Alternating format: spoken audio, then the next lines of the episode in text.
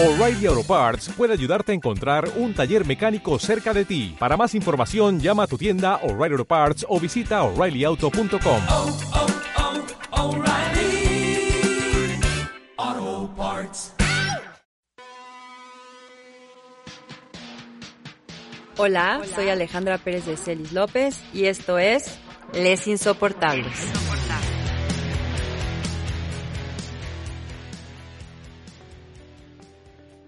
Hola, bienvenidos, bienvenidas a Les Insoportables.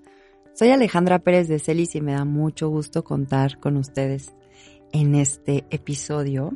Hoy quiero platicar de todo lo que tiene que ver justamente con la diferencia. Esta palabra nos suena justamente a algo que está fuera de nosotros, algo que no necesariamente se parece a lo que somos, que no necesariamente es lo que creíamos que sería. Y de eso va el día de hoy, el podcast. Cuando tenemos a nuestros hijos niños, ya habíamos venido hablando de cómo se juegan expectativas, cómo se juegan deseos, cómo se juegan formas de vivir en el sentido en el que nosotros vamos pautando un camino para nuestros hijos niños y niñas.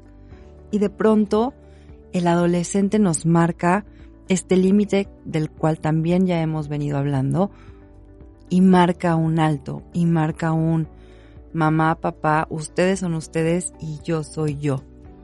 En la adolescencia justamente se empieza a jugar esta pregunta de quién soy. Pero quién soy más allá de ustedes? ¿Quién soy más allá de la familia? ¿Quién soy yo como sujeto? Que claro que está eh, de alguna forma eh, sostenido, ¿no? Por una familia, por ciertas ideas, por cierta educación, por historias, pero que empiezan a darle paso a otro fenómeno que es el de justamente la subjetivación, ¿no? El quién soy, mi identidad, mis características, mis rasgos. Esta parte que el adolescente comienza a estructurar y a pensar aparte de la familia. Si bien es a partir de lo familiar, en este momento va a ser aparte de. Y eso marca una diferencia muy interesante y muy importante. Cuando los hijos empiezan a diferenciarse de nosotros, es decir, a tener ideas, gustos, pensamientos, formas de pensar que no necesariamente son las nuestras, nos cuesta mucho trabajo. Nos cuesta mucho trabajo ver a esa persona que creíamos conocer y que creíamos que era parte de nosotros como alguien aparte. ¿Y qué pasa? Nos empezamos a enojar. Nos empieza a dar mucha inseguridad porque no sabemos si esta forma que está adoptando este niño o esta niña que está dejando de ser niño le va a funcionar. Y más allá, si nos va a funcionar a nosotros. Y normalmente no nos funciona, porque estamos acostumbrados a que los niños y las niñas deben ser obedientes, obedientes a nuestras reglas, a lo que nosotros decimos que es lo bueno y que es lo malo, y a, de alguna forma, ir marchando como a nuestro paso, ¿no? Y a nuestra, a nuestra voz. Y de pronto, el adolescente lo que quiere es justamente hallar su propio paso y eso nos confronta y nos complica. Acá hay una situación que es bien importante y a la que tenemos que darle paso, que es la cuestión de la empatía. Esta palabra tal vez, o este concepto tal vez nos suene ya muy repetido, muy trillado, ¿no? De pronto, si yo trato de transmitirles cosas o, ideas que de pronto pueden ser distintas, venir con la empatía tal vez van a decir, Ale, eso ya lo hemos escuchado miles de veces, todo el mundo sabe lo que es la empatía, todos sabemos que es ponerse en el lugar del otro, ¿qué hay de novedoso en eso? Bueno, yo hoy les vengo a hablar de esta cuestión de la empatía desde un lugar distinto. Normalmente cuando hablamos de la empatía, eh, pensamos en esta cuestión de justamente, es ponernos en el lugar del otro. Pero hay esta fantasía que en el momento en el que yo me ponga en el lugar del otro, ese lugar me va a hacer sentido. y ese lugar me va a hacer sentir cómodo o cómoda y me va a cambiar la perspectiva. Y no. Para mí la empatía sí tiene que ver con esta cuestión de ponernos en el lugar del otro, pero como yo siempre trato de transmitir, ese lugar no está fácil. Si nos vamos como esta cuestión de los zapatos, ¿no? ¿Qué zapatos traigo yo hoy? Bueno, se los voy a platicar. Yo hoy traigo unos tenis blancos con unas rayitas plateadas, limpios, ¿no? Para lo que a mí eh, o lo que yo podría considerar limpios. Entonces tal vez si hoy tú te pones en mis zapatos, sean unos zapatos que pues se vean bien, pero no necesariamente te van a quedar. Eso pasa cuando nos ponemos o nos tratamos de poner en los zapatos de nuestros hijos. Muchas veces yo escucho papás y mamás que dicen, Ale, es que sí me pongo desde su lugar, sí me pongo desde su perspectiva. Pero yo escucho ya en lo profundo que no necesariamente. Es tu perspectiva movida del lugar o intentando ser como desde la posición del hijo, pero no necesariamente es. ¿Por qué? Porque los zapatos del hijo no nos quedan. Los zapatos del hijo normalmente van a ser unos zapatos que nos pueden quedar chicos o nos pueden quedar grandes, que no necesariamente nos van a gustar, que no necesariamente nos van a hacer sentir cómodos, con los que no necesariamente vamos o pudiéramos caminar adecuadamente o tranquilamente. Son unos zapatos que nos van a incomodar son unos zapatos que nos van a hacer sentir raros, molestos de pronto. Y aún así tenemos que intentar ponérnoslos. ¿A qué voy con esto? La empatía es mucho más compleja de lo que pareciera. Ponernos en el lugar del otro implica una sensibilidad y una profundidad que muchas veces no estamos dispuestos a sostener o que no estamos dispuestos a invertirnos desde ahí la empatía cuesta mucho trabajo, porque para verdaderamente ver desde la perspectiva del otro, tengo que tomar en cuenta muchos factores, muchas variables, que no me están necesariamente atravesando a mí, sino al otro. Y a los papás y a las mamás nos cuesta mucho trabajo dejar de vernos o ponernos desde esta posición de adultos, de experiencia, de la verdad, de la razón, del deber ser, y verdaderamente ponernos en los zapatos de los hijos. Nos cuesta trabajo. Siempre hay esta expectativa de que el hijo cumpla con lo que nosotros estamos deseando para él. No estoy hablando de cuestiones que tengan que ver como lo básico, ¿no? Todos vivimos pues en comunidad, en familia, en una sociedad en donde hay situaciones que están fuera de lugar y hay situaciones que pueden ser, ¿no? Yo no estoy hablando de las cuestiones básicas. Yo estoy hablando más bien de cuestiones de personalidad, de manifestaciones de la personalidad, de gustos, de intereses, de perspectivas. Y ahí es donde verdaderamente nos cuesta, nos cuesta trabajo ponernos ahí. Entonces, ¿qué pasa? Yo muchas veces escucho en el consultorio chavos y chavas que llegan a platicarme o hacerme saber que sus papás dan desde muchos lados muy positivos, pero que no dan lo que verdaderamente necesita ese chavo o esa chava, ¿no? Los papás y las mamás damos desde donde creemos que el chavo o la chava necesita. Los papás y las mamás damos desde nuestra necesidad de cumplir, de cubrir, de reparar, de dar. Pero no necesariamente estamos escuchando y observando y tomando en cuenta la voz y la necesidad de ese chavo, de esa chava que es nuestro hijo, nuestra hija. Y eso no significa que lo que damos no sea importante, lo que damos siempre es importante. Pero si estamos dando en sentido para que el otro reciba, tendríamos que poder asegurarnos de que eso que vamos a dar, el otro lo puede y lo quiere recibir. Por ejemplo, las cuestiones materiales, ¿no? Hay papás y hay mamás que están muy enfocados en dar cuestiones que tienen que ver con lo material, de dar educación de calidad, de dar cierto tipo o cierto nivel de vida, cierto nivel de justamente, ¿no? De todo lo que se compra. Y de pronto se olvidan de que más allá de eso hay algo, ¿no? Que se está necesitando, que es esta cuestión más de la escucha, de la presencia, del sostener al hijo en su diferencia. Y entonces no es que el chavo o la chava que tienes enfrente, que es tu hijo, tu hija, no valore todo lo que estás haciendo.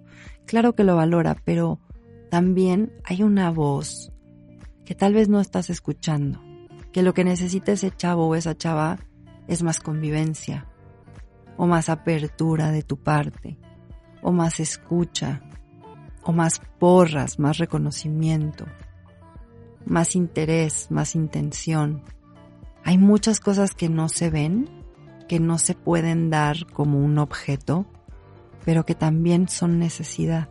Y que si de alguna forma nosotros estamos como en esta posición de ponernos en los zapatos del chavo, aunque nos lastimen, aunque no nos gusten, aunque sean de un color que para nosotros pueda ser estridente, aunque estén para nuestro gusto sucios o de alguna forma que no son nuestro estilo, tendremos que podernos poner ahí. Y también desde ese lugar escucharte a ti. Ponerte tú en los zapatos de tu hijo y pensar, la forma en la que yo le hablo, si yo fuera quien recibiera eso que yo doy hacia allá, la forma en la que yo me expreso, la forma en la que yo me dirijo, lo que yo digo, ¿cómo me sentiría? Ya les había dicho que nosotros estamos muy buenos para darnos cuenta cuando el hijo habla feo o cuando el hijo no hace lo que le pedimos o cuando el hijo falla. Pero no nos ponemos en el lugar del hijo en el sentido de ver cuando nosotros hablamos mal, cuando nosotros fallamos, cuando nosotros no estamos en nuestro mejor lugar o en nuestro mejor espacio o en nuestro mejor, ¿cómo podemos decir? Cuando no estamos en nuestro mejor momento no nos importa tanto. Y tendría que empezar a importarnos. ¿Cómo hablé yo? ¿Cómo me expresé yo? ¿Cómo me dirigí yo? Eso es bien importante porque de pronto nuestros hijos son reactivos a nosotros, a nuestras actitudes, a nuestras acciones, a nuestras formas de expresarnos. Entonces la empatía tendría que empezar desde ahí, desde el si yo fuera mi hijo o si yo fuera este chavo, ¿Cómo me sentiría si alguien me hablara como yo le hablo, se expresara de mí como yo me expreso de él? Y entonces ahí empieza a cambiar la situación. Tenemos que recordar que esta cuestión de acercarnos y de podernos comunicar con nuestros hijos en la adolescencia está muy puesta en la inversión que nosotros estemos dispuestos a hacer en este sentido de sostenerle en su diferencia. No te enojes, no te alteres. Al contrario, escucha, pon atención, no solo en lo que a ti te interesa, sino en lo que a él o a ella le interesa, en lo que él o ella necesita. Trata de dar desde la necesidad de tus hijos, no desde la tuya. Y entonces ahí empieza a cambiar justamente como la dinámica, la dinámica que empieza a ser mucho más empática.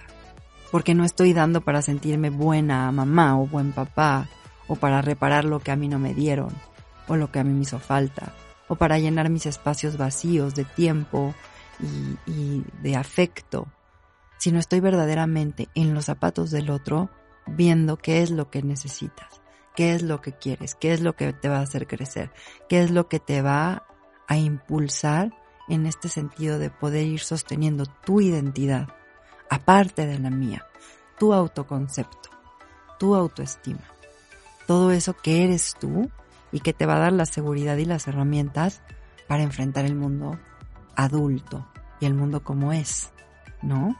Sin mí o sin tu papá al lado. Entonces es bien importante que pensemos en esto y que además pensemos en cómo la convivencia también empieza a cambiar y empieza a ser bien diferente. Yo muchas veces escucho papás y mamás que dicen, ay, es que yo tolero, ¿no? Es que yo soy muy tolerante y tolero estas situaciones. Yo ahí te diría, dejemos de hablar de tolerancia. y justamente empecemos a hablar de convivencia.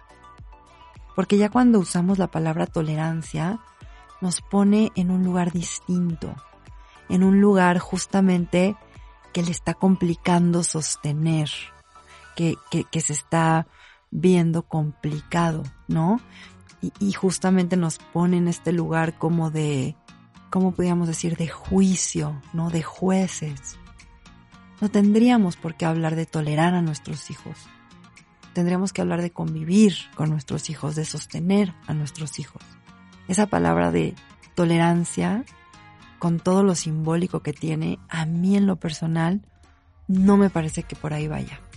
Tendríamos que encontrar justamente una palabra o un sentido mucho más profundo que no nos ponga en, un, en una situación desde el lenguaje de incomodidad estoy tolerando, ¿no? Tendríamos que empezar a pensar en cómo la empatía también nos va a cambiar esta perspectiva de la tolerancia por convivencia, por aceptación de la diferencia, por estar abiertos a la diversidad dentro de la propia familia. Todos en la familia somos diferentes y todos para poder tener una dinámica sana y propositiva para los hijos adolescentes tendríamos que estar dispuestos a jugarnos en los zapatos del otro, con toda la incomodidad que estos nos puedan generar, sin miedo a ponernos esos zapatos. Muchas veces no nos los ponemos justamente porque nos remueve cosas de nuestra propia historia, o nos remueve imposibilidades, o nos remueve falta de recursos, de herramientas para enfrentar esta nueva etapa de nuestra vida familiar y de nuestra vida como papás y mamás, que ya no son absolutos, que ya no mandan, que ya no necesariamente tienen la razón, que ya no son perfectos. Ahora nuestros hijos nos ven diferente. Y muchas veces el verdaderamente empatizar nos refleja cosas de nosotros mismos que no nos gustan, porque nos empezamos a ver desde la óptica de los otros y estos otros bien importantes que son nuestros hijos y nuestras hijas. Entonces, hay que estar abiertos a este movimiento de lugar, a este cambio de perspectiva, pero desde una posición verdaderamente transparente, que nos permita sensibilizarnos. No hay que tenerle miedo a sensibilizarnos frente a la posición de nuestros hijos.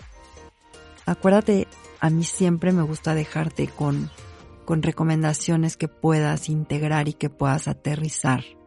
Y lo que yo te propongo el día de hoy va por aquí. La primer recomendación sería pregunta y escucha. Muchas veces decimos, Ale, pero ¿cómo le voy a hacer para verdaderamente ponerme en la posición de mi hijo, de mi hija? Yo te diría, pregúntale, cómo te ve, cómo te siente. Dale lugar a la retroalimentación, que esto ya también lo habíamos hablado.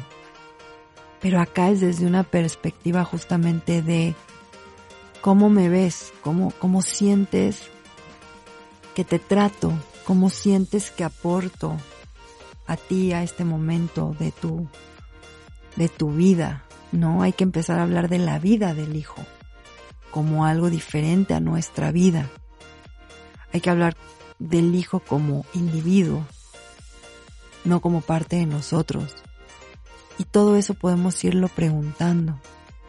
Obviamente poco a poco. No se trata de que llegues con el interrogatorio, como siempre les digo. Hay que ser sensibles también en ese sentido. Pero hay que empezar a preguntar, ¿no? ¿Cómo me sientes? ¿Cómo te ves? ¿Cómo me ves?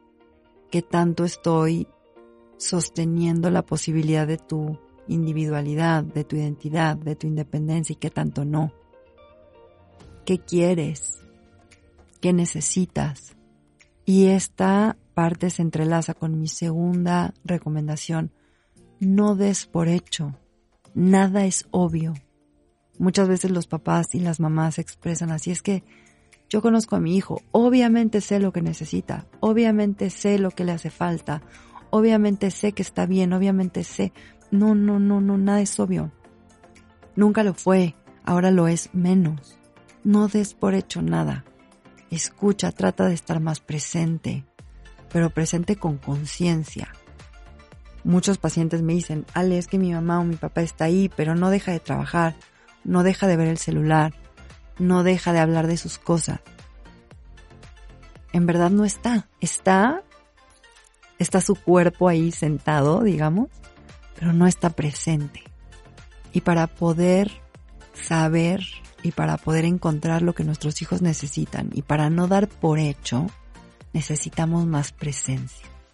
Pero más presencia de verdad, más convivencia, más interacción, más involucrarnos en lo que para el hijo o la hija es importante. Y la tercera recomendación sería que te mires en un espejo, en un espejo simbólico, porque igual me vas a decir, Ale, yo todos los días me veo en el espejo, cuando me lavo los dientes, cuando me peino, ¿no?